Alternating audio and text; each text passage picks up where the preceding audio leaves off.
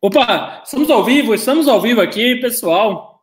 Ah, muito bem-vindos aí a mais um Plantão MBL, o chat da tarde, o chá da tarde. A gente está aqui é, lutando arduamente para que se mude uh, esse nome de chá da tarde, de Plantão MBL para chá da tarde, até porque nem todos os dias há notícias urgentes para a gente comentar mas hoje ah, é uma exceção, né? E essa exceção a gente vai comentar aqui. Então, Renato Batista, Fábio Rapp, muito obrigado por estarem aqui presentes mais uma vez. Ah, e não, é, é, abrilhantando esse programa com comentários sempre brilhantes, sempre muito bons. E eu queria começar com Fábio Rapp analisando aí essa pataquada de ontem de Bolsonaro, mais uma vez, vai as suas aí, para uh, uh, fazer um apoio a manifestações de cunho golpista, de cunho uh, de atentar contra os poderes mesmo, né? Inclusive, é um dos crimes de responsabilidades ali previstos na lei de 1950. Então, eu queria que você falasse aí, Fábio Rappi, vamos ter impeachment?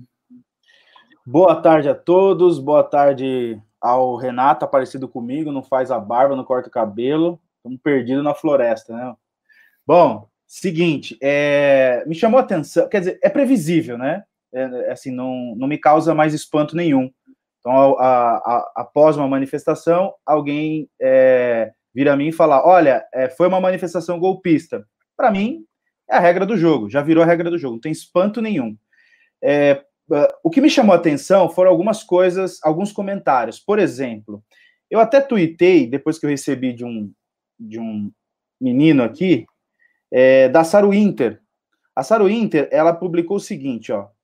Aqui tem, é, tem que analisar a linguagem, tá? Ontem um palio branco tentou me seguir até em casa. Hoje eu treinei 150, 150 pessoas para guerrilha política. Aqui a política é só para o adjetivo, como adjetivo aqui, é só para esconder o que verdadeiramente está por trás aqui, né?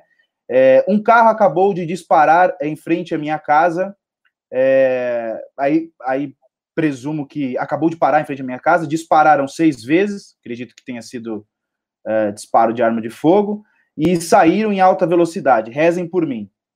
Ela está treinando pessoas para uma tal de guerrilha política. Né? Eu, eu, eu, não sei exatamente o que é guerrilha política, confesso, não, não sei o conceito de guerrilha política. Eu sei o conceito de guerrilha. Conceito de guerrilha, para mim, é, tal como já foi colocado no Brasil há um tempo atrás, está no mini manual do guerrilheiro urbano.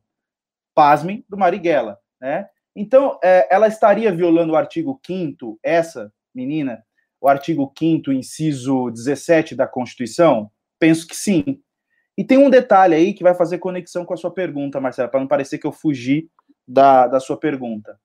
Nesse mesmo Twitter, é, sequência de twitters que ela faz, ela, ela faz uma acusação séria à Polícia Militar do Distrito Federal. E nessa, nessa, nessa sequência de twitters, o Alan dos Santos responde, dando um puxão de orelha nela, dizendo: Ó, oh, se for para ser contra a polícia, me tira dessa. O que parece. E aí ela diz: Eu estou amando do Olavo de Carvalho. Então, o que parece que realmente é um ataque coordenado com aval do presidente e essa coordenação já está claro, vem do Olavo de Carvalho. Ataque de forma como guerrilha, treine as pessoas, e aí vem os atos de agressão, os atos de agressão contra pessoas físicas, atos de agressão contra a democracia, as instituições em especial. Então, sim, já está, já está é, configurado uh, crime de responsabilidade do presidente, ainda que por omissão, viu? Ainda que por omissão. Isso aí, você, Renato Batista, que está acompanhando essas manifestações, uh, muita gente aqui chamando a gente de viadinho para baixo, né? Falando que maconheiro, viadinho, um monte de coisa aqui. É, é o, o, nível do, do, gado aqui realmente está muito uh, baixo. Mas, Renato Batista, o que você acha aí é, dessas manifestações do Bolsonaro ontem e o que, é que você acha principalmente que vai acontecer a partir de agora? O Ma Rodrigo Maia ele vai ficar de notinha de repúdio? Ai, me sinto ofendida, estou ofendidinho, tal, ou se ele, ele vai colocar impeachment para rolar? Olha, o Marcela, primeiro concordar com o que falou o Fábio rápido porque é o seguinte, né? Aquela. Eu via muito o Carlos Andreasa falando, né? Do que o Bolsonaro afrouxa a corda, e depois ele vai lá e, é, é, é, e puxa de novo, e fica nesse, nesse vai e vem. Só que é o seguinte: isso daí nos primeiros seis meses de governo, até no primeiro ano, era novidade, né? Acontecia uma coisa, ele falava uma besteira, a gente falava: caramba, esse cara é louco, ele falou isso. Só que agora, depois de um ano e meio fazendo isso, a gente assim nem se surpreende mais, porque já sabe que esse, que é, um, esse é o modus operandi. Então, assim, quando ele vai lá naquela manifestação, eu já imaginava. Olha, de lá ele vai ter, tentar falar alguma, fa alguma frase que vai ter uh, um entendimento dúbio. Ou seja, que as pessoas vão ficar, caramba, esse louco falou isso, e ele vai falar, não, mas veja bem, ali na frase que eu disse tem uma vírgula que pode ser bem realocada, na verdade está defendendo o Brasil, que é aquela frase que ele uh, utilizou aí do uh, que a paciência acabou, que ele vai fazer cumprir a Constituição. É sempre nesse sentido dúbio, né? Que é o mesmo modo que o Olavo de Carvalho fala, né? Que ele consegue falar uma frase para depois ele eventualmente uh, uh, se contradizer, só que uh, sem mudar o sentido da frase anterior. Então, assim, o, o, o Marcelo, quanto ao Rodrigo Maia, eu acho que é o seguinte: cabe a nós aí que também uh, protocolamos o pedido de impeachment, outros agentes políticos que uh, também estão nessa toada aí de pressionar o presidente da Câmara, porque é o seguinte: uh, enquanto a gente já sabe que o modus operandi do Bolsonaro é esse, de ir lá falar uma coisa, depois ao longo da semana Uh, trocar cargo com o Centrão, uh, nomear indicado de ministro do STF para cargos importantes no executivo. Aí chega no outro final de semana, fala uma outra bobagem autoritária. Assim, a gente já está cansado de ver nota de repúdio de Rodrigo Maia, de Davi Alcolumbre, de quem quer que seja. Né? Chegou a hora, acho que dessas pessoas aí tomarem uma atitude e tem uma atitude muito clara, tem um freio constitucional, uma ferramenta constitucional muito clara para impedir esse tipo de arroba autoritário, que é a ferramenta do impeachment. Então, uh, uh, eu, eu, já vi uma insatisfação muito grande aí. Eu lembro que antes, quando o Rodrigo Maia soltava essas notas, as pessoas até concordavam com ele, pô, é isso aí, né? Ele está sendo um sujeito mais equilibrado. Uh, tá, enfim, eh, se posicionando contra esse tipo de bobagem. Só que assim, chega um momento que essas notinhas aí parece que ele já tem até a nota da semana que vem pronta, da semana que vem e da próxima. E chega um momento que essas notas, assim, o Bolsonaro tá, desculpe aqui as palavras, tá limpando a bunda com elas. E, então, assim, a gente resta nos uh, pressionar o Rodrigo Maia aí para acatar o pedido de impeachment, que é o, o freio e o poder que ele tem. É verdade. Agora, eu tenho uma pergunta aqui para o Fábio Rappi. Uh, primeiro, eu estou chamando a gente de maconheiro aqui, cara. Eu, particularmente, não sou maconheiro, não sei se vocês fazem uso de maconha. Espero que, se fizerem uso de maconha, seja maconha plantada em casa para não sustentar o tráfico. Mas eu, particularmente, não tenho absolutamente nada contra quem fuma maconha, tá? Então, é, não sei se isso aqui foi uma tentativa de ofensa, mas Tamo aí. É, outra coisa, uh, Fábio Rappi, eu queria te fazer uma pergunta aqui que é muito difícil de ser respondida, tá? É, eu tô aqui no chat, estou lendo aqui algumas coisas. As pessoas estão chamando Moro de traíra, estão chamando uh, Moro de golpista, estão dizendo que vai ter golpe, estão dizendo que temos um presidente democraticamente eleito com cinquenta e tantos milhões de votos, estão uh, chamando Moro de tucano e estão chamando Moro uh, de traidor. Minha pergunta é muito simples. em que ano nós estamos, Fábio Rapp? 2016 ou 2020? É um delay, né? Assim, é um delay, um déjà vu, né? Você, é, eu, eu até escrevi sobre isso. Estou vivendo, parece que eu acordei em 2016 pessoas na, eh, em vigília, é, agredindo os outros, dizendo que é golpe. E ah, lembrando que a Dilma foi eleita também democraticamente, não me lembro o número de, número de votos. 54, o Bolsonaro foi de 57. Então tá aí, ó, tá, tá, do, tá, tá pertinho. Então, assim, é, por democracia. Aliás, a democracia não se faz só com votos, né? Não, não é só assim a democracia. Os instrumentos, como o impeachment, o devido processo legal, e etc., eles também compõem é, aquilo que nós vamos chamar de democracia. Então, se eventualmente o presidente for impeachmentado, e aí, assim como é, na época da Dilma eu defendi, tem que respeitar o devido processo legal. Ele tem que, tem que ter direito de se defender, tem que ter direito de, de falar, apresentar suas testemunhas, apresentar suas provas, respeitados os prazos, né? enfim, feito tudo isso, para mim, tá certo, tá, tá dentro do jogo da democracia. É óbvio, aquele cara que ainda acredita no Bolsonaro, tal como aquele indivíduo que acreditava na Dilma, ele não aceita o processo democrático. Não aceita isso daí. O que ele quer é o seguinte: olha, tem que ficar. E, e eu, eu, me recordo que em algumas uh, uh, manifestações da época, quando o Bolsonaro começou a ganhar força, eu não me lembro quem foi. Eu, eu tô aqui para dizer que foi o Andreasa, mas talvez eu esteja equivocado, que disse que isso poderia acontecer com o bolsonarismo. Porque esse fenômeno aí de. de aqui eu vou ser bem, bem simplório nas palavras, de adoração a uma pessoa, ele passa por esse, por esse processo realmente de negar que aquela pessoa saia, ainda que pelo processo democrático. Essas manifestações, por exemplo, do presidente, que em, outro, em outras épocas seria algo gravíssimo, do tipo, acabou a brincadeira, acabou a paciência. É, tá bom, e aí? O que, que, o, que, o, que, o que vem depois dessa frase? Acabou a paciência. Tá, mas e aí? O que vem depois? Lembrando que é, já alguns generais se manifestaram contra esse tal golpe de Estado que o Bolsonaro talvez, e aqui porque ele sempre deixa no ar, né? Porque se você confrontar o Bolsonaro, tá, esse acabou a paciência, é golpe de Estado? Depois, não, não, não disse isso. Mas ele sempre deixa no ar para que a militância interprete isso, tá? É, generais já se manifestaram, né? Generais que é, estão na reserva, outros que é, são deputados, eles já se, se manifestaram dizendo que é impossível palavras dos generais, eu estou até aqui com, nome, com os nomes, depois se quiser eu falo o nome dos, dos generais, eles disseram que, são, que é impossível que haja um golpe, que, que o exército, ou melhor, as forças armadas apoiem um golpe de Estado, né? Tem até um deles que, que diz o seguinte, que ele acha estranho o Bolsonaro se escorar nesse tipo de discurso, achando que as Forças Armadas dariam algum respaldo. Eu fui é, militar das Forças Armadas. Olha só, eu me lembro de um professor na época, que, da, na, na Força Aérea, que ele dizia assim, ó, a, a, as Forças Armadas, ela demorou muito tempo para recuperar a credibilidade. Por quê? Depois do regime militar, uh, teve muitas, é, é, muitos governos que, que e, e na época a gente estava no, eu estava no governo, é a transição do FHC pro, pro Lula. Uhum. Ele, ele, ele, dizia o seguinte: poxa, a gente foi é, até, até aquele momento é, sabotados, né? Seja com orçamento, seja com prestígio à carreira e etc. Então ele dizia assim: ó, nós temos um longo caminho a seguir para recuperar a nossa credibilidade. E eu acho que nos dias de hoje, o Exército, a Marinha e a Aeronáutica, eles recuperaram a credibilidade olhando para o regime militar. Então, eles recuperaram isso. A sociedade gosta do exército, gosta da marinha, gosta da aeronáutica.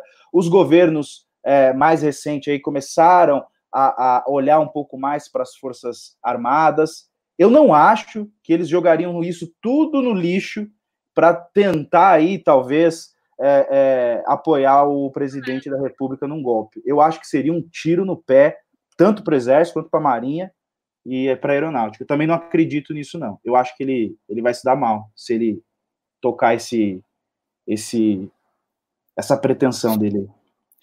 Fábio, você é, fez comentário, uh, comentários muito pertinentes, muito pontuais, e falou que isso não faz parte do jogo democrático. Queria também devolver a bola para você, depois passar para o Renato para falar sobre isso, uh, porque durante a manifestação ontem houve uma agressão a um fotógrafo, né, fotógrafo do, do Estadão, ele foi agredido a chutes, né? Inclusive uh, foi ao chão e foi chutado no chão. O que poderia ser uma atitude individual, poderia ser uma atitude isolada, claro que você não controla todos os loucos que vão na manifestação, muito embora nas manifestações democráticas que ocorreram ali entre 2015 e 2016, esse tipo de cena não era vista, simplesmente não era vista, não era vista agressões, muito embora uh, fossem manifestações muito maiores, e nas manifestações de ontem, por exemplo, que foram poucos gados pingados, já houve aí uma escalada da violência, uma escalada da, do uso da força como instrumento de manifestação, né? algo também visto somente, tipicamente, em manifestações de extrema esquerda.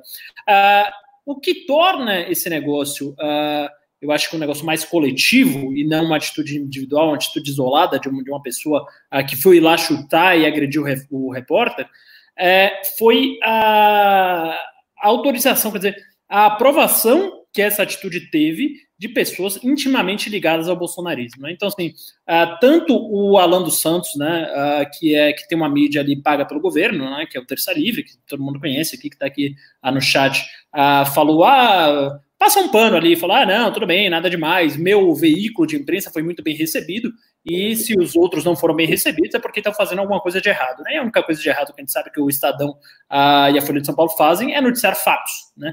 E, por exemplo, noticiaram agora, a gente vai comentar daqui a pouco, mas só para fazer um adendo, que o novo diretor-geral da Polícia Federal já trocou o superintendente do Rio de Janeiro. Por exemplo, tá?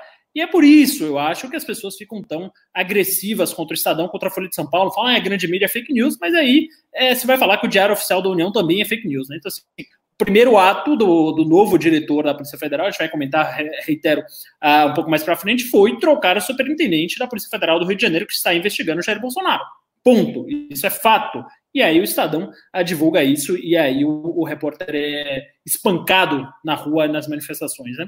É, outro apoio muito importante que esse espancamento teve, né, outra pessoa que validou esse espancamento foi o Felipe Pedri, o Felipe Pedri, alguma coisa nesse sentido, que é nada menos que o fundador do Aliança pelo Brasil. Na né? Aliança pelo Brasil, aquele partido boçal que, uh, além de solteiro maluco, de solteiro idiota, é, ainda tem como símbolo principal, como número, o 38 em alusão ao calibre da bala, né? Ou seja, são tão frustrados sexualmente, como diz o Renan, que precisam é, se apoiar em objetos fálicos como armas para tentar é, sair dessa frustração sexual deles. Enfim, é, análises psicológicas à parte, você tem ali duas pessoas intimamente ligadas ao bolsonarismo e em posições de poder bolsonarismo, um fundador do Aliança pelo Brasil, Aliança pelo Centrão, ou sei lá, tem tantas é, alcunhas desse partido, e o outro, ah, que é assessor especial da presidência e que é, é, é oh, desculpa, esse é o mesmo que é assessor especial da presidência, e o outro que tem o veículo de mídia paga pelo governo federal, a gente tem alguma ideia de como, validando esse tipo de atitude, esse tipo de agressão. Então, assim, Fábio e Renato, quando vocês querem começar a comentar sobre esse tipo de coisa? É, bom, vamos lá então. O, o, o Felipe Pedri, para quem não conhece, ele, é, ele era assessor do Onix Lorenzoni, tanto na, na Câmara dos Deputados como depois na Casa Civil. Era um sujeito que, inclusive, ele militava pelo Partido Democratas, o Marcelo. Ele era um fiel militante do Democratas. E aí, coincidentemente, com a ida do, do, do Onix Lorenzoni para o governo e ele também uh, ter ido junto, ele, o, o, o, Democratas virou uma espécie de PMDB, né? Do nada ele mudou a militância dele e virou contrária. Aí o Democratas ele também é um, um sujeito que é muito amigo do Léo Índio. Né, tem saído muito aí nas noites de Brasília com Léo Índio, inclusive aí até arrumando confusão na night, né? Como ah, é, tá sim. É, meu, como bom, bom hétero, hétero arrumando essas brigas aí. O, o Marcelo, o negócio é o seguinte: é, quanto à mudança do. Aliás, primeiro falar da agressão, que foi ao, a um fotógrafo né, do Estadão, o Dida Sampaio.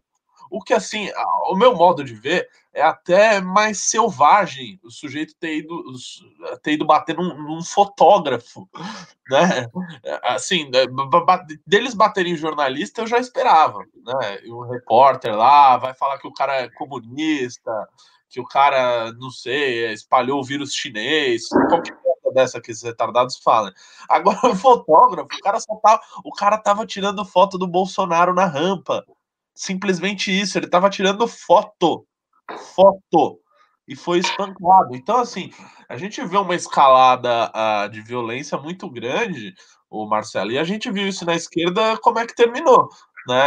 Quem, quem não lembra do cinegrafista da, da Band que foi morto ali por naquelas manifestações de esquerda? Então, o que eu vejo é que está caminhando para isso.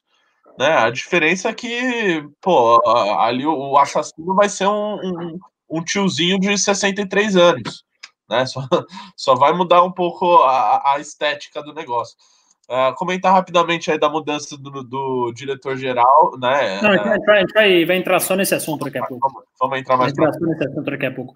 Então, é, isso. O, o pessoal tá, tá, perguntando aqui qual é o nome do fotógrafo que foi agredido. Alguém tem o um nome fácil aí do é fotógrafo? Duda Sampaio. Duda Sampaio? Dida, Dida, goleiro Dida. Dida, Dida Sampaio. Sampaio, Dida Sampaio do jornal O Estado de São Paulo.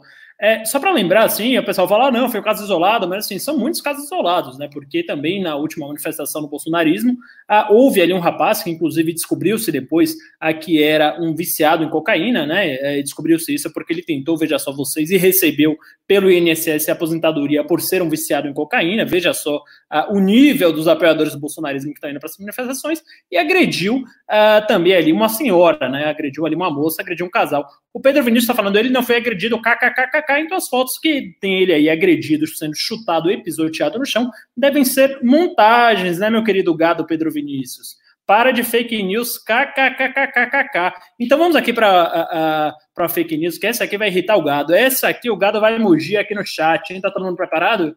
Vou, só para irritar mais ainda o gado, deixa eu pegar aqui uma fonte melhor. Eu vou pegar a fonte que o gado mais gosta, tá? Que eles vão falar que é fake news, que é a Folha de São Paulo. Vou ler a Folha de São Paulo aqui só de sacanagem. Entrou aqui na Folha de São Paulo e veja bem, está aqui na capa da Folha de São Paulo, eles vão falar que é fake news, mas o Diário Oficial vai sair, hein? Será que é fake news da Folha? Novo diretor-geral decide, uma hora após tomar posse, trocar o chefe da Polícia Federal do Rio. Foco de interesse no Bolsonaro. O foco de. Então, opa, o Bolsonaro não queria não aparelhar a PF. Então quer dizer que o diretor-geral da Polícia Federal acaba de tomar posse e tá, tem como seu primeiro ato trocar o superintendente da Polícia Federal no Rio de Janeiro. Por quê? Tá com medo de quê? De miliciano, porque é miliciano, porque tem é, é fábrica de chocolate para lavar dinheiro, porque fica fazendo transação com imóvel para receber propina, porque tem muito rolo ali no Rio de Janeiro, né, meu querido? Você, Marcelo, você deve ser bem profissional, não deve chamar o cidadão de gado. Somos família que quer o bem do país. Então, desculpa aí ao gado, não vou mais chamá-lo chamá-los assim.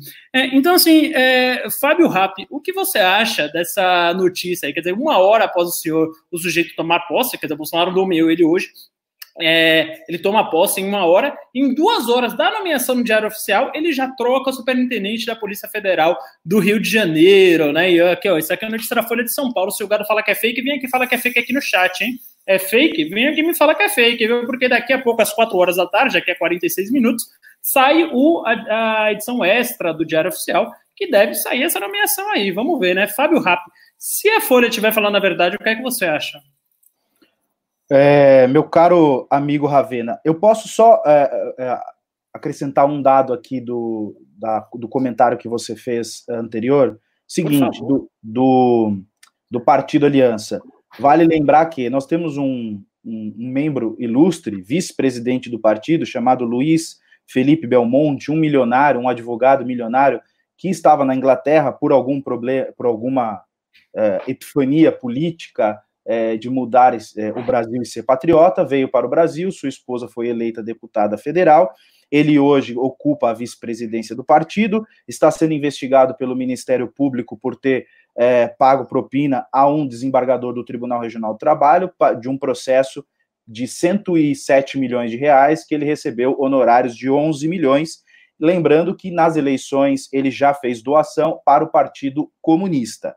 Esse é um dos é, indivíduos que compõem, tal como esse é, outro aí que vocês comentaram, que chancelou a agressão. Lembrando, não podemos mais tratar, e aqui me permitam, só discordar dos colegas, como retardados. Eles não são retardados, eles são criminosos. Outra coisa, o indivíduo que agrediu o, o repórter, lá o, o, cinegrafista, esse indivíduo estava com uma camiseta com sabre alado da Força Aérea. É, inclusive, eu, eu fiz uma. Eu printei e mandei para a Força Aérea, porque ele estava. É, essa camiseta ali não deu para identificar exatamente os dizeres, mas ela é parecida, e eu tenho aqui a camiseta, depois eu, caso queira, eu pegue. É uma camiseta de educação física. É uma regata com sabre alado em azul nós da Força Aérea usávamos essa camiseta na educação física. Espero que ele não seja um militar da Força Aérea, espero que ele só seja um, uh, seja um babaca com a camiseta da Força Aérea. Tá? Dito isso, indo para o ponto aí que vocês mencionaram da Polícia Federal. Olha só, eu sou um crítico à intervenção, a, ou melhor, eu sou um entusiasta, em primeiro lugar, à separação do, de poderes, e sou um crítico à decisão do, do Alexandre de Moraes. Por quê que eu sou um crítico? Porque ele abre um precedente. Eu sei que os administrativistas vão dizer o seguinte: Fábio, teve desvio de função, desvio de finalidade. Eu concordo com essa tese, mas eu acho que ela deveria ter sido submetida ao plenário e não ter sido uma decisão é, monocrática. Ele deveria ter pegado. Ah, mas ele podia dar uma decisão democrática, é, monocrática? Poderia, mas eu acho que ele deveria ter enviado para o, uh, para o, uh, o plenário, tá? Como será feito agora? Então ele deveria ter feito isso para o plenário. Por quê? Porque abre um precedente muito ruim. Então, uh, a gente sabe que o Ramagem tem um, uma, uma amizade íntima ali com o Carlos, mas isso, por si só, não é uma, uma, um indício que ele vá agir de uma forma ilegal. Então, assim, amizade íntima não traz isso, tá? Outra coisa, é, aí eles, eles fizeram de uma manobra agora, uma manobra a, a, até amadora, se a gente parar para pensar ele indicou o segundo, ou seja, o amigo do Ramage, que por sua vez é amigo da família também. Então, assim, foi uma. Ele driblou a decisão do, do Alexandre de Moraes, que agora fica numa situação ali constrangedora, porque ele sabe, factualmente, que está tendo uma manobra, ele não pode fazer nada, porque aí vai caracterizar essa perseguição e a intromissão de um poder é, no outro. É, a, o grande lance aqui é fiscalizar. E vale lembrar o seguinte: a estrutura da Polícia Federal. Eu me debrucei bastante porque eu tenho dois primos que são delegados, são delegados civis, mas conhecem bem da estrutura da Polícia Federal. E esses meus, e, e esses meus primos disseram o seguinte: a polícia não, não existe na lei que a polícia é autônoma e nem independente. Eles, eles até acham que deveriam ser assim e que teria que ter na lei algumas garantias à polícia por exemplo, a garantia de. Pra, aqui não vou falar o nome do princípio, que ele é complexo, mas é, é o policial está atuando numa determinada é, circunscrição e, como retaliação, não ser transferido para outro lugar. Isso já, essa garantia existe para a magistratura e para o Ministério Público, tá? Então, uh, deveria ter também para a polícia. E o texto legal deveria trazer a expressão autonomia no seu trabalho. Não autonomia financeira, nada disso, mas autonomia no trabalho. Então deveria ter essa expressão para não ter mais dúvida. Como não há, aqui poderíamos dizer, não, o, o governador é o, o, indivíduo que tem de fato interesse é, é, na atuação da Polícia Civil, tal como o presidente na Polícia Federal. Então, uh, uh, eu sei que alguns vão interpretar, ah, mas a Polícia Judiciária por si teria essa, essa autonomia, mas isso não está na lei. Isso é uma interpretação que a gente faz no sentido da rácio da lei. Ou seja, qual é a finalidade da polícia? É ter autonomia para investigar os agentes públicos, se for o caso. O problema é que isso não está na lei e causa essa dúbia interpretação. Agora nós estamos diante de uma circunstância e de um caso, é, no mínimo, uh, uh, suspeito, porque esse indivíduo uh, entra e a, o primeiro ato dele é tirar aquele cara lá atrás, que supostamente era o algoz da família Bolsonaro no Rio de Janeiro. Vai trazer uma discussão, vai trazer uma desconfiança, e veja que esse é um modus operandi do presidente para tudo. Ele poderia indicar qualquer outro delegado que, ainda que não, não, não seja daquela ala esquerdista, é, da Polícia Federal, indicar um, um, outro indivíduo qualquer ali com as mesmas atribuições, as mesmas competências que os demais, o mesmo currículo tal, mas ele prefere ir para o confronto, e isso é proposital. Mais do que proteger a família, é mostrar sua autoridade. Então, assim, ele, veja, o Ramage, ele não vai conseguir colocar o, o Ramage na Polícia Federal como na direção. Então, ele vai colocar o amigo do Ramage. Isso é uma, uma forma de afrontar o STF. Só que o STF, infelizmente, se colocou numa posição agora de que não dá mais para parar. Ou ele vai frear o presidente de vez, né? ou seja, vai continuar no desvio de finalidade, então teria que também impedir essa, essa nomeação, ou ele vai ficar com cara de pateta. Sim. Fábio, é, eu queria ter uma discussão aqui com você, aliás, uma discussão muito técnica. Queria agradecer aqui, porque às vezes a gente fala é, coisas mais planas, coisas mais rasas, e eu queria uh, entender esse ponto, porque assim, é, eu tive um entendimento diferente da decisão do ministro Alexandre, particularmente achei que foi uma decisão acertada, no sentido de que acho que muita gente confunde o princípio da impessoalidade com você não nomear pessoas que são do seu círculo de convívio, né? E você pode nomear pessoas que são do seu círculo de convívio para os mais diversos cargos, em especial cargos de livre nomeação, de livre provimento. Acho que isso não tem problema nenhum. Ah, o problema é que eu acho que o Alexandre viu, pelo menos que eu li na decisão, ah, não era que o Bolsonaro nomeou alguém do seu círculo de convívio, mas sim que ele ah, nomeou alguém ah, para fazer o que Uh, é, existe uma previsão aí no código, no código Penal, um tipo penal muito pouco conhecido, mas para fazer o que se chama de advocacia administrativa, né, que é patrocinar interesses privados a partir de cargos públicos. Então, assim, é, quando vem esse novo diretor da PF e agora é, é, acaba de vazar aqui uma parte do depoimento que o Moro deu ao Bolsonaro falando que ele quer o Rio de Janeiro, ou seja, que ele tinha um interesse pessoal no Rio de Janeiro, e ele coloca um diretor da Polícia Federal para trocar o superintendente da Polícia Federal no Rio de Janeiro, numa investigação que afeta ele pessoalmente.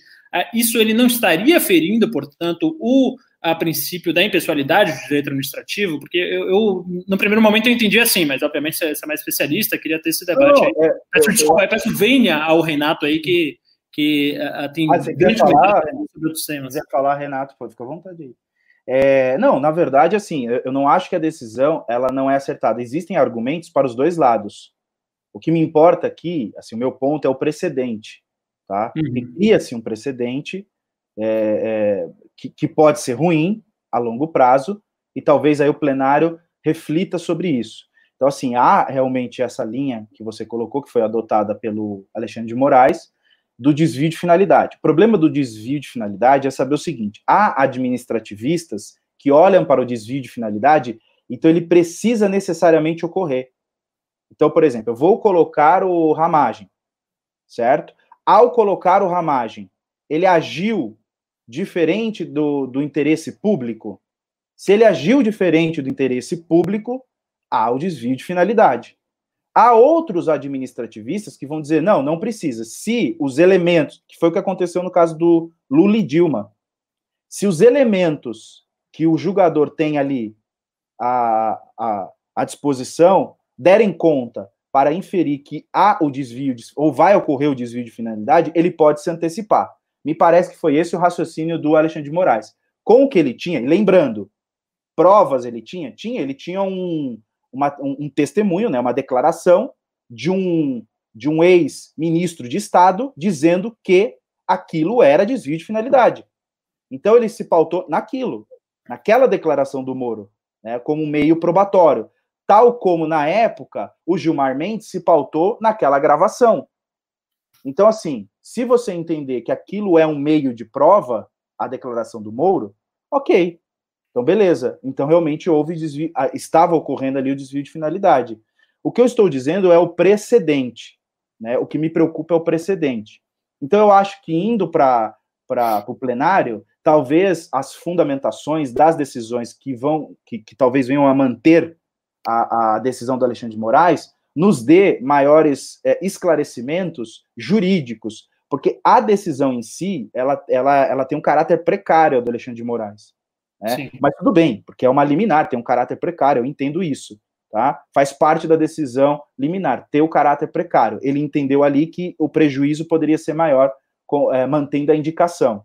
Então, a, o, o, meu ponto é só o precedente, eu tenho medo só do precedente, mas eu concordo que a decisão está bem embasada, levando em consideração que é uma decisão precária. Agora vou passar a bola já para o Renato Batista. Antes disso, eu queria pedir pimbas. Aí estamos mais com mais de 1.700 pessoas ao vivo, então é a sua chance aí de pautar o nosso programa. Né? O Pimba são superchats. Uh, você clica aqui embaixo no cifrão e doa qualquer valor que a gente vai responder sua pergunta aqui ao vivo. Né? Então, sua chance de pautar esse, esse programa para mais de 1.700 pessoas e a pauta vai ser o que você mandar né? É só mandar aqui um super chat, um pimba, que a gente vai responder aqui ao vivo, né? Renato Batista tem aqui uh, um, um, cidadão específico, na verdade ainda não, não identifiquei a espécie, não sei se é uh, gado ou se é uh, ser humano, que está falando para a gente mandar provas do, da agressão do repórter. Então, peço aí para a produção que pegue as fotos do repórter sendo agredido e coloque aí na tela para o gado ver se acredita. Porque o gado, uh, ele finge que só acredita vendo, mas às vezes nem vendo ele acredita. Ele olha assim e fala: não, isso aí deve ser montagem, não é possível, não sei o quê. Se for na frente dele, ele coloca aquela venda daquele filme. A cara uh, preguiçoso. Cara preguiçoso. Que cara preguiçoso, pô, vai procurar. Além de é, então, mas, mas, mas, vamos, vamos, expor aqui, aí se puder, inclusive, produção, colocar também uh, a foto do, da agressão da última manifestação, acho que vai ficar melhor ainda. A Júlia Garcia falou que me adora, muito obrigado, também te adoro, Júlia Garcia. Ah, Renato Batista, saiu agora no uh, uh, Diário Oficial da União, acabou de sair a edição extra, né? Achei que sairia somente às 16 horas. Uh, essa nomeação aí, essa troca da superintendência da Polícia Federal do Rio de Janeiro, né? Que é quem investigava ali a ligação, suposta ligação do Bolsonaro com milícias e coisas desse sentido. É, o Diário Oficial da União é de esquerda, Renato Batista? É, a depender do, do presidente da República que faz os despachos lá, pode ser que seja, né? No, no, no, caso aí é de um traidor, né? O, o Marcelo Ravena. Eu tava, só para adendar o ponto que vocês estavam falando aí do, do, do jornalista, a PGR também uh, solicitou investigação pra, sobre as agressões do, ao, ao, jornalista Dida Sampaio aí nas manifestações pró-Bolsonaro do dia de ontem. Então, assim, é, é...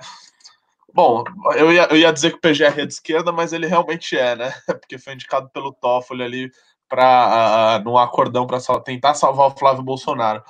Agora sim, tá muito claro qual era a intenção desde o começo. E eu acho que aí, o, o Marcelo, eu acho que aí acaba dando razão a, a, a decisão do ministro Alexandre de Moraes. Porque, assim, o, o, sujeito poderia, no mínimo, no mínimo, ser um pouco menos cara de pau. Esperar dois dias, fazer uma crítica ao sujeito, né? Não sei, é, dizer que teve um desentendimento.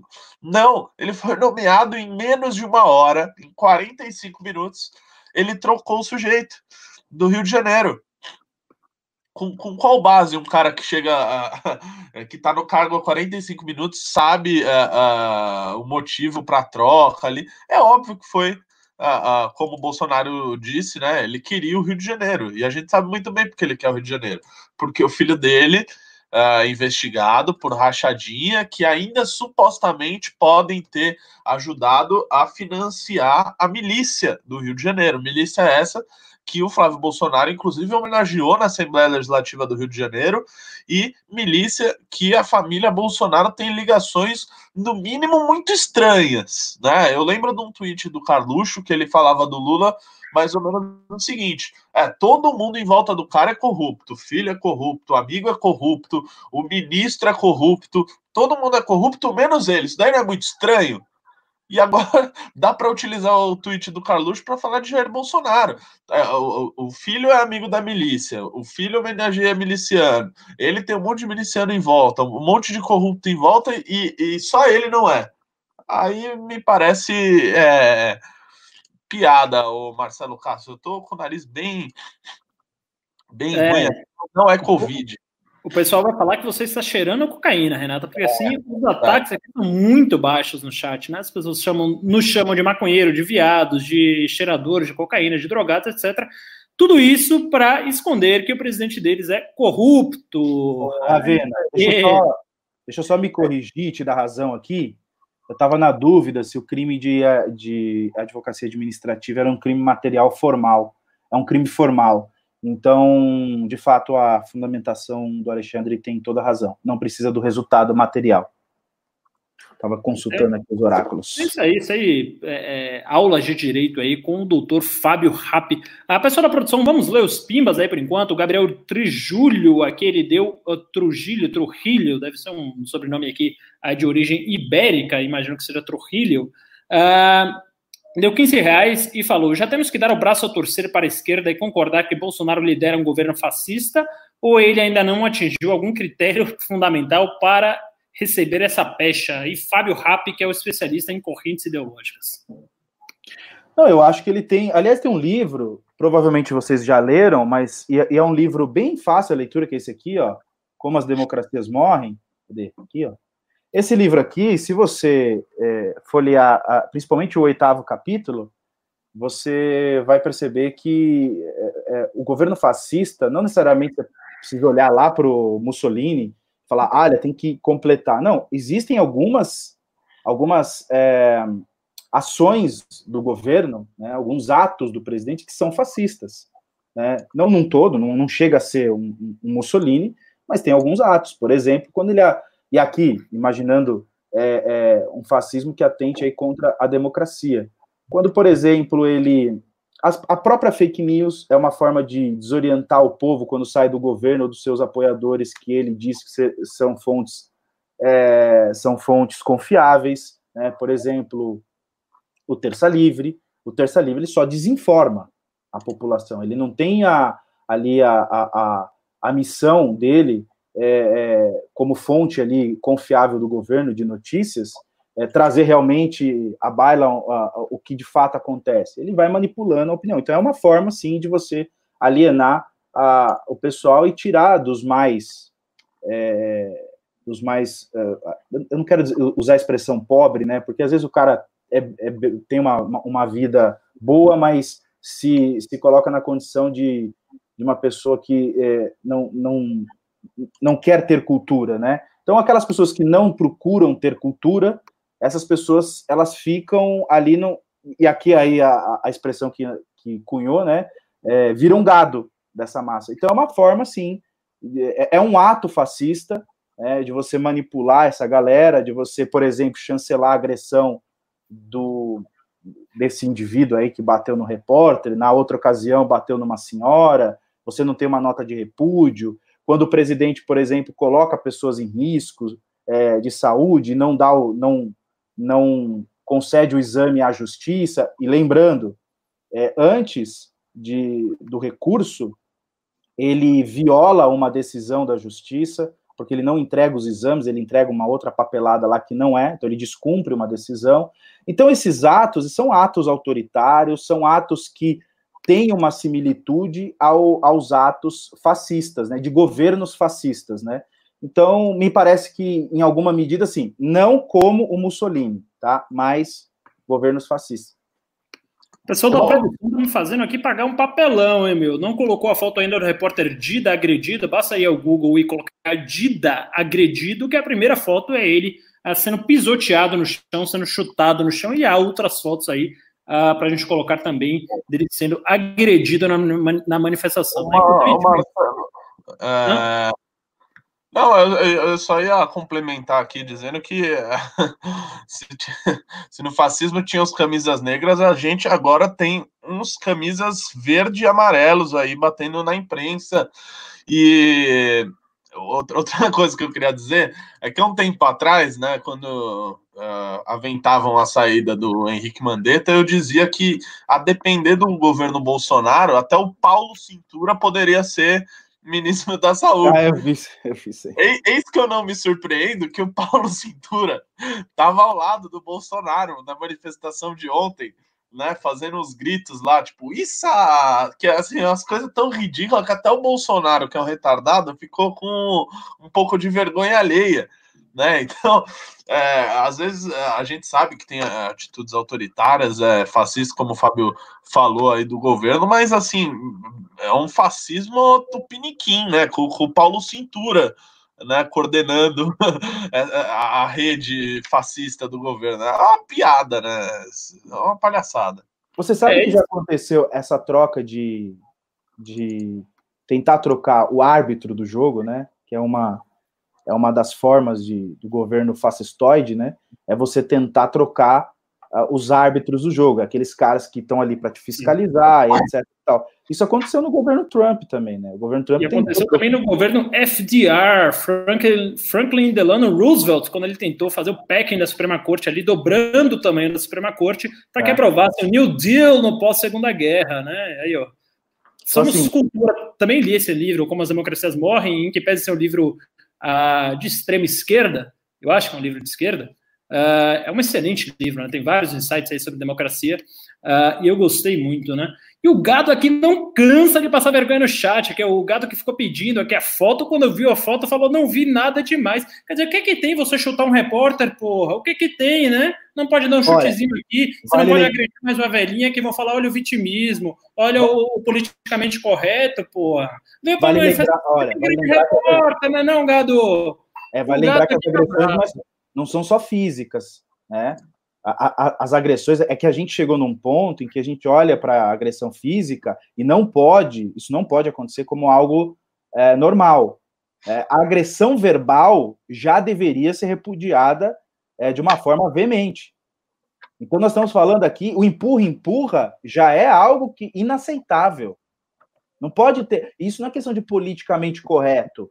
Ou, ou ah, você está sendo politicamente correto. Pô, você vai num lugar e você é aceitável você ser empurrado, você ser xingado. Esse indivíduo, ele não está no debate, ele não é uma pessoa pública. Ele é um fotógrafo. Provavelmente um seletista que está lá trabalhando, cumprindo horário, de repente até um eleitor do Bolsonaro, mas tá lá, tem que trabalhar o cara. Tá lá tirando foto e o cara xingando ele, corrupto, ladrão, bandido, dando tapa, empurrando, xingando. Não, não isso, isso é inaceitável. Isso não é questão de politicamente correto. Não é uma piada que você está contando ali, ah, ou um comentário. Não, não. Cara, você está agredindo uma pessoa que está trabalhando. Sim. Que está trabalhando. Isso é inadmissível. Se alguém é, acha que é politicamente correto, esse cara é um imbecil. Imbecil é uma topeira, é uma minhoca, é um indivíduo, é, é um canalha. Esse cara não me... esse, esse indivíduo que compactua com isso, seja esse cara do, do Aliança, seja o, o Alan dos Santos, que é um covarde esse cara. O Alan dos Santos é um covarde. Esse cara no telefone, pessoalmente, é um merda. Ele só sabe gritar no programa dele. No programa dele. É um covarde, assim como Pontes, são covardes, esses caras são moças. Não tem aquela agressividade. Eles incitam nos outros agressividade. Porque ah. é, isso aqui voltar 10 anos atrás, esses caras estavam atrás da internet fumando maconha assim, estavam ali se masturbando, né? E cheio de espinha no rosto, era uns merda. É, o presidente que da que República. Que, que é isso? Que, que é isso? Não, não, não, não vamos gadear aqui. Vamos. Deixa os caras fazerem as coisas na intimidade dele. Oh, oh, oh. eu estou dizendo é que a gente tem que imaginar. É, é, aqui a minha, a, minha, a minha ira é que é, estão batendo em pessoas. Veja só, uma coisa é você ir lá, Marcelo. Eu não tenho problema do cara criticar a mim, criticar ao MBL, ao Renan, ok, tá tudo certo. Porque essas pessoas se propuseram aí para o debate público e, e, e enfim, e, e, falar ali e tomar pancada. O que não está certo é você bater num trabalhador. Esse cara não está ali para debate público. Ele não está ali participando dessa. Uh, uh, olha, vamos por impeachment. Esse cara, ele está ali apenas para tirar uma foto. Se nós, que aqui que corre sangue na veia, tá? Não nos indignarmos com isso, cara, desculpa, é, realmente falta, não é só questão de caráter, não, falta coragem em você, falta é, brilho.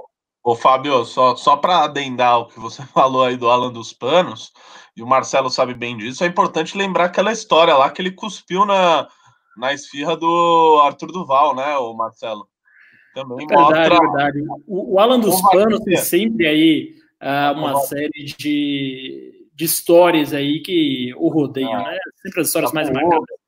Eu Ô, queria Marcelo, aproveitar, Renato, eu queria aproveitar, Fábio Rapp, queria aproveitar cada um dos mais de 1.750 pessoas que estão nos assistindo agora, é a audiência recorde desse programa novo uh, que vem aqui para tarde, as pessoas não estão acostumadas com esse horário, e mesmo assim já estamos com mais de mil, quase 1.800 pessoas aqui, queria agradecer individualmente a cada um de vocês. E queria também pedir os pimbas, os superchats, para a gente comentar aqui o que vocês quiserem. Aliás, queria agradecer também ao Gado. E melhor, se você quer irritar o Gado, dê seu like aqui na live, dê seu like aqui na live, que as pessoas vêm, vêm cada vez mais gado, cada vez mais gente, cada vez mais gado para a gente irritar, né? Então vem pessoas que querem aprender, que querem. Uh, uh, pegar emprestado um pouco do conhecimento que essas duas nobres pessoas aí, Renato e Fábio Rapp, têm a dividir, a partilhar com vocês aqui de graça nesse momento a tarde, nesse momento de quarentena, nesse momento tão duro que assola todos aqui, e também a ver aí os meus humildes comentários, que não agregam tanto, mas acho que fazem parte aí também do debate, Renato Batista. Vamos falar agora também Uh, por que o Marcelo é tão hostil com apoiadores de Bolsonaro? Todos que apoiam são ruins, acho que deve ter respeito. O chamou de corrupto, fale mais sobre isso. Uh, Rafael, uh, obrigado aí pelo comentário. Uh, eu queria dizer que eu sou tão hostil com os, com os apoiadores que são muito fanáticos do Bolsonaro, tá? Não tenho nada contra quem apoia o Bolsonaro. Acho que algumas pessoas apoiam o Bolsonaro uh, por, por, mera falta de informação e outras pessoas apoiam o Bolsonaro por falta de caráter. Né? Então, existe duas uh, alternativas aí para você apoiar o Bolsonaro. Ou você está com pouca informação, ou você está com pouco caráter.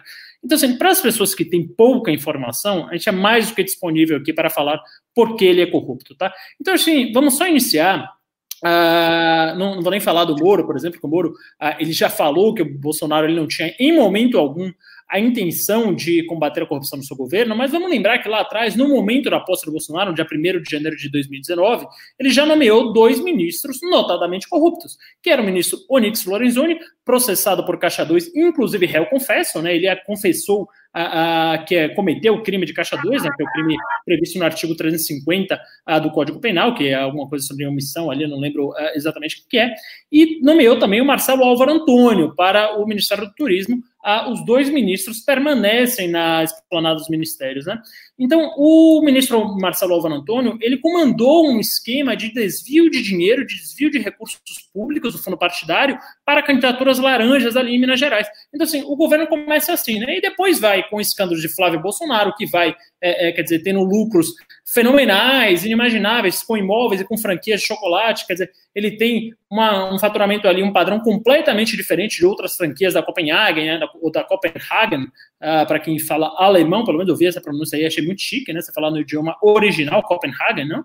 E ele tem ali uh, uma série de inconsistências, então recebe muito dinheiro vivo, quer dizer, tem um policial ali que vai e compra 13 mil reais, se não me engano, 16 mil reais em chocolate em dinheiro vivo na, na Copenhagen, Uh, ele tem ali uh, diversos outros indícios de que a distribuição uh, de lucros iria para ele, não para o sócio. Você tem ali um suposto envolvimento com milícias, ele homenageia milicianos, ele faz todo esse tipo de coisa, mas o gado não quer enxergar. Então, assim, hoje ele pega, ele quer trocar a Polícia Federal para parar investigações contra ele. O ministro do Supremo, Alexandre de Moraes, ele tenta impedir esse ato sórdido, ele vai lá, nomeia um amigo e vai. E, e uh, Copenhagen é dinamarquês, não pode ser, mas uh, acho que em dinamarquês também fala Copenhagen, não sei, vê essa pronúncia em algum lugar, apenas quis aqui pagar de chique. Uh, e aí ele vai e troca esse superintendente da Polícia Federal do Rio de Janeiro, obviamente, para protegê-lo das investigações. Né? Então, assim, é, obviamente é um governo completamente corrupto, e agora vamos ler mais pimbas aí, queria agradecer. Marcelo, só, só lembrando também que o Onyx Lorenzoni né? Agora ministro da Cidadania, antes ministro da Casa Civil, um dos ministérios mais importantes também, era o sujeito que confessou ter feito Caixa 2. Né? O eu falei isso, falou... Renatinho. Eu falei Oi, isso. Eu falei falou... Ah, falei então eu não. Me perdoe, me perdoe.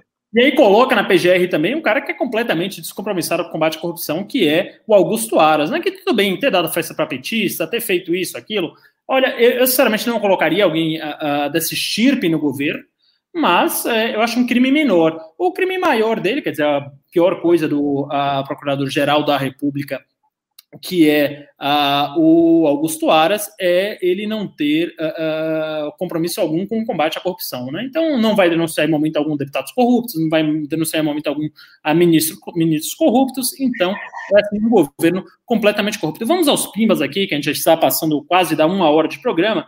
O Gelson Soledade, peraí, deixa eu ver aqui se tem mais algum pimba que eu não li, tem algum pimba aqui que eu não li, Gabriel Trujillo já li, o Gelson Soledade uh, dá cinco reais e fala: vocês poderiam fazer um ficheiro MBL sobre a epidemia da febre amarela que ocorreu no Brasil no século XIX. É verdade, está aí um bom uh, tema para a gente fazer um, um, ficheiro, né, no início do século XIX, ali por volta de 1930, houve aqui no Brasil alguma coisa que a gente não tinha no resto do mundo, que foi uma epidemia de febre amarela. Enquanto o mundo sofria de gripe espanhola, o Brasil sofria de um mal ainda pior, que foi a febre amarela. Fica a sugestão e produção para a gente fazer. Uh, um ficheiro MBL sobre a epidemia da febre amarela. O Flávio Almeida, ele dá 10 reais, a live do impeachment não teve, gente, não sei. Renato Batista sabe, sabe responder essa? Qual? Se o quê? A live, live do... do impeachment. Não entendi o que é a live do impeachment. É a do Vem Pra Rua? Não sei. Não. O Flávio Almeida deu 10 reais e perguntou se não teve a live não, do impeachment. Não, não tô sabendo dessa live. Não, não teve nada disso. O Felipe, o Luiz Felipe Prickzikblowet, uh, deve ser um sobrenome aqui polonês, já que eu já estou me arriscando em línguas, uh, e chutaria que ainda é judeu. Uh, em home office, acompanhando a live. Parabéns pelo trabalho de vocês, um abraço, muito obrigado, Felipe, Luiz Felipe, e uh, continue acompanhando aí home office, a gente faz para isso.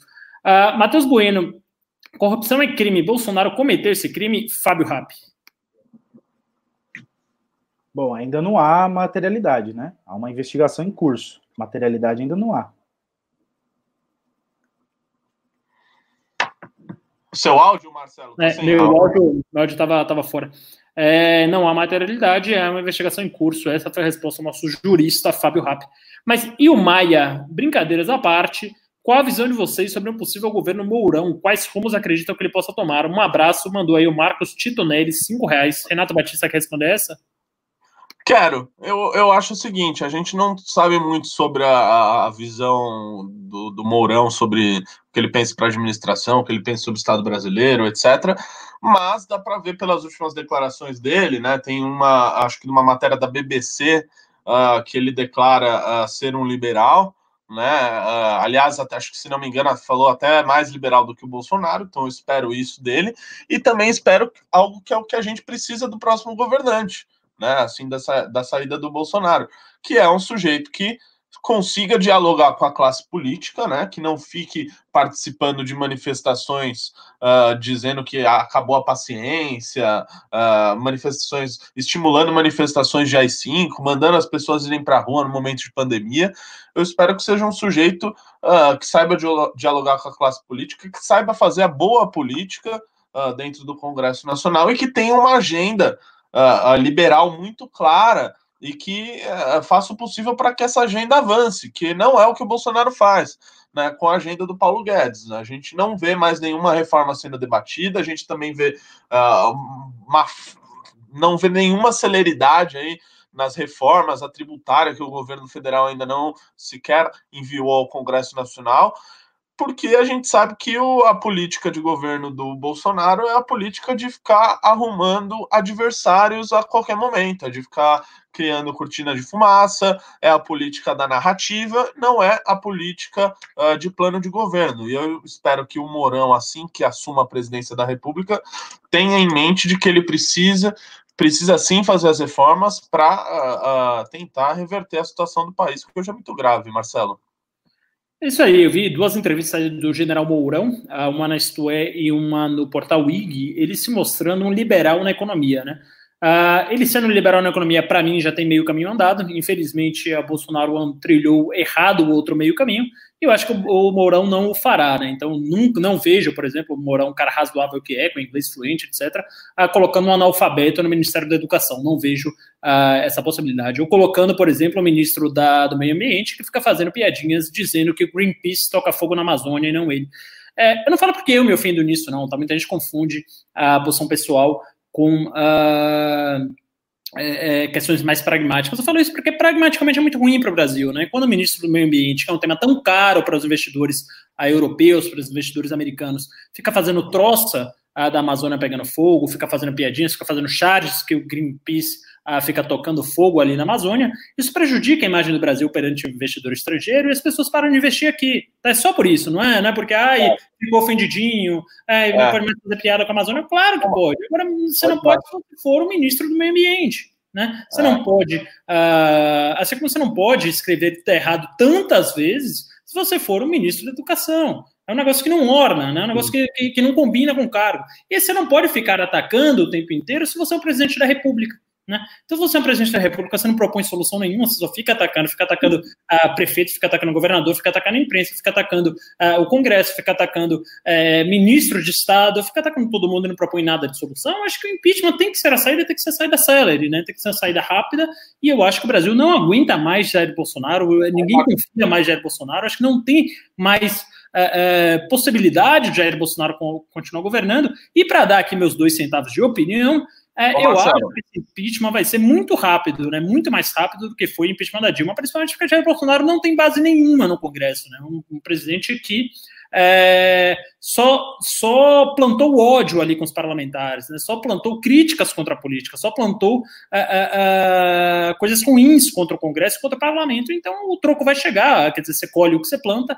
Então espero que esse impeachment seja muito rápido, muito célere. Acho que vai ser alguma coisa ali com mais de 400 votos dos 332 necessários, se não me engano. Uh, são, não, 342 necessários, acho que o Bolsonaro vai ter uma folga aí de mais de 20%, de tão odiado que ele é no Congresso. É porque ele é antissistema, anti-Estado? Não, porque ele é idiota, só por isso. Porque ele é um idiota, porque ele não sabe conversar com pessoas que foram não só democraticamente, democraticamente eleitas e constituídas, como pessoas que têm mais votos do que ele. Se você somar o Congresso, ele é mais legítimo, até porque carrega todas as nuances do Brasil, do que o presidente, do que o Poder Executivo. Então, se Bolsonaro deveria respeitar mais o Congresso, não o fez, vai colher esses louros, vai passar por um processo de impeachment super rápido, super tranquilo, vai ter uma de Collor ali no, no, no impeachment. Collor, para quem não lembra, em maio de 1992 foi afastado no processo de impeachment, teve menos de 42 votos, menos de 40 votos, teve 32 votos pelo PRN, e ele consegue, inclusive, Bolsonaro, que chegou ali com o segundo maior partido da República, perdeu mais da metade da sua base de apoio. Né? Então, mais da metade daqueles parlamentares já o abandonaram. Então, eles esperam um, um impeachment muito rápido. Renato Batista está ávido para falar, mas eu também estava ávido para falar na segunda-feira, então acho que a gente acabou se atropelando, mas é tanta informação, tanto conteúdo e tanta felicidade porque esse canalha está caindo que a gente não consegue se conter. Fala, Renato. não, não, não, já, já, já, já basta, já. Acho que você já, já falou o que eu queria dizer já falou o que você queria dizer. Quem tem o poder é o povo, sim. E o povo democraticamente constituiu um congresso para representá-los. Não é um congresso é, é, é, administrado de duas câmaras legislativas, a Câmara Baixa e a Câmara Alta, no caso a Câmara dos Deputados com 513 uh, parlamentares e o Senado com 81 parlamentares, perfazendo um total de 594, dos quais mais de 500 vão votar pelo impeachment do seu mito. Falou, gado. Oh, lacrei, lacrei, só para falar, dar, dar, dar os meus dois centavos aqui também, você estava falando da atuação do Ricardo Salles, e eu uh, uh, sou um cara que eu gostei muito da, da, da tese de, do Renan Santos, né? Como sempre brilhante, de que é o governo da narrativa, né? E você vê que é, essa lógica pode ser aplicada a basicamente todos os ministérios ou praticamente todos os ministérios do governo Jair Bolsonaro. Qual que é a função do Ricardo Salles? Ele tem a, a função de preservar, de preservação ambiental? Mas é óbvio que não, isso já ficou claro, né? Até porque ele tenta atuar mais como ministro da Agricultura do que como ministro do Meio Ambiente. basicamente, pra, o que ele serve, para que, que ele está lá, é justamente para ficar atacando ONG, né? Para ficar atacando Greenpeace, é para ficar dizendo que as ONGs é, que querem é, pegar a Amazônia para o mundo inteiro. É, é, esse tipo de coisa. Ele está lá para servir a essa narrativa. Do mesmo jeito que o Abraham Weintraub que não faz absolutamente nada. Aliás, o que faz é, é, inutilidade, né? Porque é um boçal, é um sujeito que sequer sabe escrever a língua portuguesa. A função dele lá é basicamente dizer que está lutando contra o comunismo dentro da sala de aula. Por mais que ele não tenha tomado nenhuma atitude contra isso, caso seja uma premissa verdadeira, e também porque não tem o que ele fazer a, a, a, quanto a isso. Então ele fica lá atacando espantalhos né, fingindo que ele está ali combatendo algo maior, sendo que na política pública, no que importa, ele não tem projeto nenhum. Então, é basicamente, você pegar todos os ministérios e for destrinchando as ações dele, quase todos ou todos servem somente a uma função narrativa.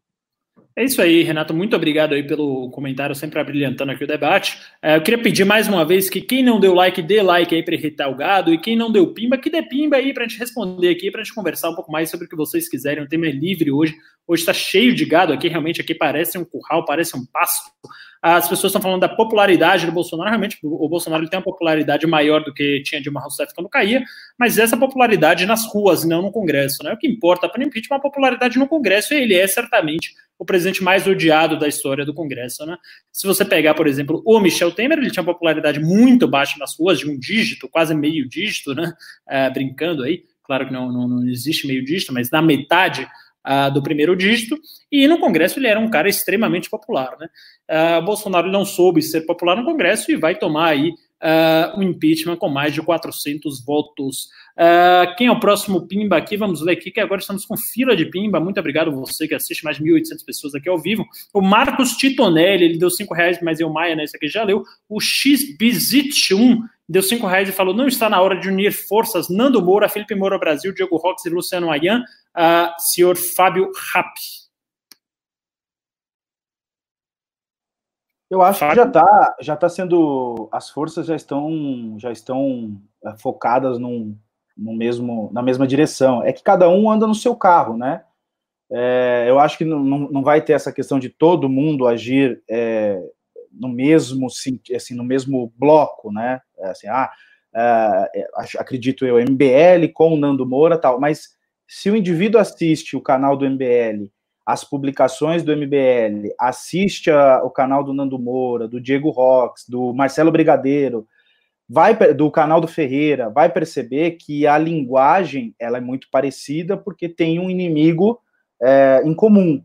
E lembrando que se uh, o impeachment ocorrer, e aí chegando o, o Mourão uh, para assumir a presidência, em 2022 tendo novas eleições, não espere que todas essas pessoas que hoje estão falando da mesma forma é, ficarão unidas. E cada um aí tem uma as suas é, peculiaridades, as suas particularidades aí nos, no, nos, nas suas ideologias, né? Então, assim, é, tem que entender esse fenômeno. Nós vamos nos unir para combater o mesmo inimigo, mas depois que esse inimigo estiver combatido, cada um segue assim, ali as suas convicções. Tem que parar com esse pensamento de achar que sempre vai tá todo mundo falando a mesma coisa, esse efeito coletivista, de bando, isso não vai acontecer. Aliás, a desilusão de muitos foi exatamente por isso, porque achou que aquele bloco lá de 2016 é, 2015, 2016, depois 2018, ia, ia seguir é, é, ali é, uníssono, sem, sem nenhuma divergência, todo mundo fechado com Bolsonaro, isso não ia acontecer. Isso não vai acontecer nem com o próximo, mesmo que seja o Moro. Né? Eu estarei aqui, ou lá no meu canal, criticando o Moro se ele errar.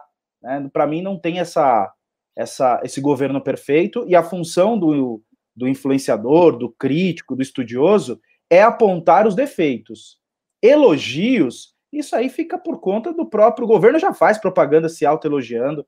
A função de quem está aqui atrás não é ficar lambendo quem está no, no poder, é justamente criticar, é justamente apontar os defeitos, seja o governante que for, seja o Bolsonaro, seja o Mourão, seja o, o Moro, seja quem for, seja meu pai que se, se se candidatar, enfim, não importa. É isso aí. Vamos, vamos pro próximo pimba aqui. O Eric Domingos Mondanês, ele deu cinco reais e falou: teve alguma manifestação do Mourão sobre impeachment do Bolsonaro? Ele não teria chance de indicar o Moro para o STF, Fábio Rapp. Deixa só, só aqui é tititi, fofoca. É que hoje eu tô ah. ficando meio fofoqueiro. É, parece que a mulher do Mourão, no, no Instagram, tinha colocado qualquer coisa, não sei, eu não fui ver, me mandaram, não sei se é verdade. É, aqui é o momento tititi é, que tinha colocado ali o, um, que o Bolsonaro não é mais o presidente, e curtindo todos os comentários que dizia que o Mourão seria o novo presidente, né? Não, olha, veja, eu não acho que a mulher faria isso sem o aval do marido. Não estou sendo Sim. machista. Só Sim, é estou é verdade. Dizendo... É verdade, mas depois, depois ela teve que voltar atrás lá, fez uma postagem nesse sentido, dizendo que, veja bem, não é, não é assim e tal. Bom, pessoal, tem, tem uns pimbas aqui. Uh, ah, o Renato Borges, aí, grande Renato Borges, um abraço. Aliás, faz tempo que não o vejo, lá do Rio de Janeiro. Uh, falou que ela curtiu e depois pediu desculpas, né? Uh, o fato que a gente sabe hoje é que a mulher do Mourão quer ser primeira-dama, né? A gente precisa saber se o Mourão quer ser presidente. Isso que é mais importante, até porque uh, um governo novo, um governo não cai antes de se formar um governo novo. Então a gente precisa aí a que Mourão dê passos mais rápidos para que seja implantado o impeachment. O Pedro Vinícius está falando para falar de novo da Folha de São Paulo. Um abraço à Folha de São Paulo, um dos jornais com maior credibilidade no Brasil, é um dos jornais mais antigos do Brasil. É bom lembrar também que a Folha de São Paulo deu um furo muito ruim, na minha opinião, que foi quando uh, acusou uh, Bolsonaro de contratar pessoas para fazerem disparos de WhatsApp, coisa que não foi provado até hoje durante a campanha, e deu uma página inteira numa jornalista chamada Patrícia, alguma coisa, Erros à parte, acho que toda a imprensa erra, eu acho que a Folha de São Paulo o Estado de São Paulo erram menos do que erra, por exemplo, o Brasil Sem Medo, do que erra, por exemplo, o Terça Livre, do que erra, erra por exemplo, essas mídias que dizem-se independentes, mas são pagas com dinheiro público. Uh, vamos aqui ao próximo uh, uh, Pimba, aqui do Roqueiro Nato, ele deu cinco reais, aliás, muito obrigado pelos Pimbas, peço mais uma vez que deem Pimbas aí, o programa já está chegando quase ao fim, temos mais 20 minutos para responder os Pimbas, e isso é muito importante, especial em tempos de pandemia, hoje o fluxo de Pimbas está muito bom, mas pode ser ainda melhor, então muito obrigado a quem já deu e quem não deu ainda, ainda há tempo para respondermos com profundidade todas as questões que vocês colocarem. O Roqueiro Nato, ele deu cinco reais e perguntou Por que os agressores na frente da PF não foram presos? A polícia é 100% inútil para garantir a paz agora? No vídeo, o PF só leva o cara para longe. Renato Batista quer falar isso ou Fábio Rapp melhor? Senhores? Alô? Agora eu estou te ouvindo. Desculpa, cortou o pedacinho. Tá, por que os agressores da frente da Polícia Federal não foram presos? A polícia é 100% inútil para garantir a paz agora? No vídeo, o PF só leva o cara para longe. Ah, pode ser por uma série de fatores. De repente ele não viu a agressão em si, de repente ele só ouviu, aí, ó, tá agredindo, ele tira ali. É que assim, a polícia precisa agir de uma. Num, num, num primeiro, assim, ele, ele vai sentir o ambiente policial. Lembrando, o policial ali, os policiais ali, eles não estão em maioria. Então ele também tem que se autopreservar até para evitar um confronto físico com os manifestantes. Tá? Eu não vi exatamente essa cena, então aqui eu estou supondo, o policial vai avaliar, sabe que os ânimos ali estão alterados, é, talvez uma ação truculenta da polícia, que fosse o ideal ali, prender o cara, pode motivar os outros manifestantes aí para cima da polícia, e a polícia ter que usar, talvez aí até, até quem sabe aí, a, a é, bala de borracha, enfim, aí virar aquele caos. Então, talvez ali só tentar suadir ali, olha, deixa, deixa disso, né? Não, não vamos agredir, tira ali o, o agredido, é, tira o agressor, assim, de, de forma pontual e educadamente, para evitar o mal maior, né? Então, eu acho que a polícia, se agiu assim, agiu prudente. É, agora, se virar uma pancadaria generalizada, como também estão aí é, suscitando a, a, questões de, eh, táticas de guerrilha, aí eu acho que a inteligência da polícia tem que ficar mais antenada, a inteligência da polícia civil, junto com a inteligência da polícia federal, tem que estar antenada para que, de repente, aí no meio do caminho não tenha manifestantes armados, seja com arma branca ou arma de fogo, né, até justamente para reprimir aí uma, uma atuação da polícia, né, então não sei, é, eu, eu acho que a polícia tem que agir num primeiro momento com cautela para evitar o mal maior. Tudo bem, tem um indivíduo agredido, mas de repente uma ação mais truculenta pode gerar mais danos. Né? Entendi. É, bom, vamos. O Eric Mondanês, ele é um membro aqui do canal, ele do Pimba, a gente não respondeu se ele pode indicar o Moro para o Supremo Tribunal Federal, e pode, tá? o Moro ele pode indicar praticamente quem ele quiser, desde que tenha notório saber jurídico, pode indicar até mesmo ao Fábio Rapp, claro, até mesmo não, pode indicar o Fábio Rapp, mas pode indicar até não, mesmo. Já usou até mesmo, você já usou até mesmo. Já, já ficou não. ruim a frase, já ficou ruim. Pode usar até mesmo a mim, pode indicar até mesmo a mim, em que pese. Não, já ficou ruim a frase, já ficou ruim, já me desmereceu totalmente. Já. Não, não, pode indicar o Fábio Rapp, mas pode indicar não, até mesmo a mim, que não tem informação. Eu não tenho esse notório saber jurídico e para o STF, não. É, no máximo, aí, se quiser me colocar como. Além de tudo, é humilde, né, Fábio? Não, se, se quiser me colocar aí como é, o assessor do ministro, eu aceito. Aí eu aceito. Mas não, mas. Olha só, saiu uma reportage aqui, aí se, se, se, se vocês quiserem é, verificar se, se, é, se é verdade, saiu no G1. Aras pede que PF ouça ministros e delegados e recupere vídeo de reunião entre Moro e Bolsonaro. Ou seja, esse parceirão aí do Aras, não sei se é parceirão tanto assim do Bolsonaro, não, hein? Eu acho que ele, ele vai começar a mostrar para que veio. Aí aquele negócio de sete, sete para cima, talvez não vai ser tão para cima assim para os bolsonaristas, hein? É isso aí. O Roqueironato ele deu mais cinco reais e falou: concordo com o Fábio, tenho que ficar puto com essa situação, com as coisas que andam rolando desse jeito e vamos ficar apanhando quietos.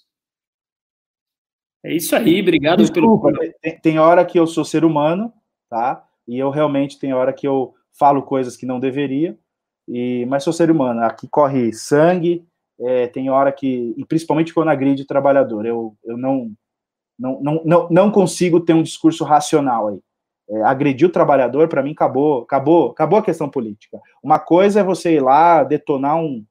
É, não estou falando fisicamente, estou falando no xingar o Ravena, por exemplo, o Renato, que está aí toda hora no Twitter, tá, tá, tá aí participando. Outra coisa é o cara que está lá trabalhando. Cara, não, isso para mim é injustificado. Não dá. Como fizeram recentemente aí com uma menina da Globo, não foi? Acho que no Rio de Janeiro. Uh, no Rio de Janeiro, não, naquela manifestação, não me lembro onde, um cara chegou lá chutando câmera. Inclusive, ele chutou a câmera da Record, não foi nem a câmera da Globo, no fim das contas. É isso aí, eu concordo plenamente. Na verdade, eu não acho justificável nem é, agressão qualquer um que seja, nem eu que estou aqui no debate público. Espero que as agressões continuem a vir via chat ou via né, direct, comentário no Instagram. Realmente acho que a agressão física é injustificável. Essa agressão aqui de, de, de chat, essas coisas realmente é, é normal, é do jogo, não me preocupa, pelo contrário, acho até divertido ler os haters. Acho que quanto mais haters você tem, mais relevância no debate público que você está tendo. Então, eu queria até agradecer aqui, mandar um abraço ah, para os haters. Tem aqui dois ah, que estão desde o começo da live aqui me hateando, que é o Dev alguma coisa e o Vinícius alguma coisa, também não estou pegando aqui que eles vão falar nos últimos minutos, mas queria agradecer aí imensamente aos haters. Uh, Renato Batista, você falou que queria falar alguma coisa aí?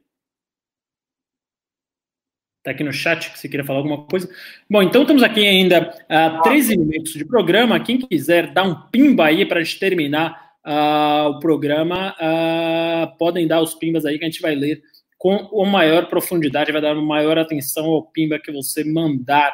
Uh, enquanto isso, eu vou lendo aqui alguns comentários, porque ainda temos 13 minutos de live. Aliás, muito obrigado. Queria agradecer mais uma vez a audiência recorde uh, nesse programa. Queria pedir também a você que me siga nas redes sociais, no Instagram, arroba Marcelo Castro MC, Marcelo Castro MC no Instagram. Uh, peço que me sigam. Uh, se gostam aqui de análises políticas, a gente fica lá conversando muito sobre isso. Eu ainda estou com poucos seguidores, mas estamos crescendo todos os dias. Tem news hoje? O Emmanuel pergunta. Tem news hoje? Tem news todos os dias, de segunda a sábado. Antes os news eram de segunda a sexta-feira, agora tem de segunda a sábado. E temos também essa edição especial no meio da tarde. Quem quiser. Importante lembrar também esse Instagram aqui, ó, que eu já deixo até aqui, ó, arroba Renato Batista com dois T's MBL arroba Renato Batista com dois T's MBL. Espero vocês lá. É nóis. Marcelo, te sigo se tu me seguir de volta, Julie. Oh, Julie, eu não, não costumo fazer esse tipo de favores de sigo de volta, não, mas agradeço aí o comentário ah, mais uma vez. É, o gado está engajado, ficou do início ao fim, é verdade. Muito obrigado a todo o gado aí. Rubinho, ministro do STF, estão subindo a hashtag aqui. Tem muita gente falando também do Fábio Rápido, Pavinato. Realmente é o time de juristas do MBL é o melhor do Brasil. Temos três candidatos aí ao Ministério do ao Supremo Tribunal Federal, com certeza os três mais competentes do que o ministro Dias Toffoli, pelo menos, né? E possivelmente mais competentes que Gilmar Mendes, que queiram ou não, é o melhor jurista do Supremo Tribunal Federal. É, que mais aqui? que mais? Polêmicazinha, Liache, Renato compra o microfone, blá blá blá, Pavigato, Ravena Godo, Maurício Juan, um beijo, muito obrigado, Maurício Juan, pelo carinho de sempre. Depois de Dias Toffoli, qualquer um formado em direito pode ir para o STF? Não, Matheus, qualquer um, inclusive não formado em direito, pode ir para o STF. Basta ter notório saber jurídico. A formação em direito não é uma prerrogativa do Supremo. É bom lembrar que já teve um médico indicado ao Supremo Tribunal Federal, mas que foi barrado no Senado, né? Uh, existe uma possibilidade também do Bolsonaro tentar indicar alguém para o Senado, para o Supremo Tribunal Federal e o Senado barrar, né? E ficar barrando ad eterno até o próximo mandatário, né? Isso ocorreu nos Estados Unidos uh, e ele pode ficar sem nomear. A gente pode ter uma corte ali de 10 ministros até uh, que o nome passe no Senado. Isso ocorreu nos Estados Unidos no final do governo Obama, que eles não queriam deixar o Obama nomear outro ministro da Suprema Corte por ocasião de falecimento até que o Donald Trump assumisse. Uh, o Léo Santos ele deu cinco reais e falou: baseado na declaração de Moro sobre Jair Bolsonaro querer a troca da PF no Rio de Janeiro, cabe uma ação contra a nomeação do novo superintendente uh, por Jair Bolsonaro, Fábio Rapp? Pelo que entendi, seria uma ação contra. Peraí. Cabe uma ação contra a nomeação de um novo superintendente. Ah, é, então, é, eu acho que a. É, eu acho que daqui a pouco a gente vai ter algum desses partidos aí de esquerda, talvez, que costumam se adiantar para questionar mais essa nomeação. É que eu acho que agora tem que ter cautela, o STF, para ele não banalizar a, a a, a, situação precisa levar para a corte, acho que assim, para o colegiado, né, para discutir primeiro a do ramagem. É que assim, todo mundo que ele for nomear, se toda hora alguém entrar com uma ação, eu acho que vai começar a banalizar. Aí ele vai capitalizar isso aí como, olha, eles estão me perseguindo. É, é assim, é, ele, ele tem uma, ele tem uma estratégia, ele, na né, equipe dele tem uma estratégia muito bem montada nesse sentido.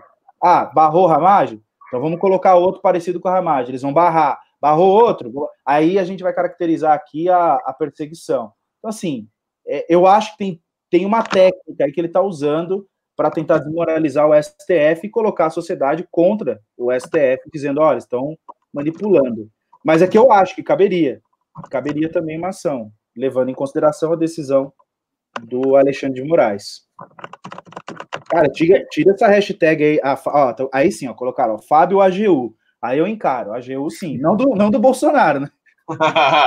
aí é problema, hein? Não, não do Bolsonaro. De repente, aí o, é, sei lá, um presidente, o, um presidente aí mais, mais democrático, né? O MacPlay aqui tá montando um timaço, em Fábio Rapp na AGU e Pavinato no STF. Grande MacPlay aí, realmente é um time de notáveis, Fábio Rapp e Pavinato. É...